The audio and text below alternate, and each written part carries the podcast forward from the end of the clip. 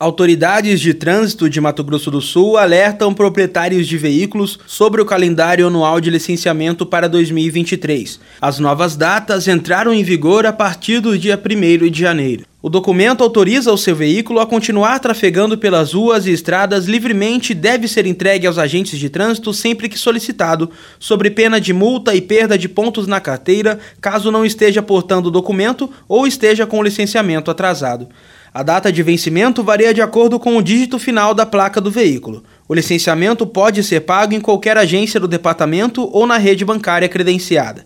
Lembrando que o motorista flagrado circulando com veículo não licenciado comete uma infração gravíssima, com aplicação de multa de R$ 293,47. E atenção, de acordo com o novo calendário, placas com final 1 e 2 vencem em abril, final 3 em maio, finais 4 e 5 têm vencimento em junho. Placas final 6 devem ser quitadas em julho, 7 e 8 em agosto e 9 em setembro. E finalmente, placas com final 0 vencem em outubro.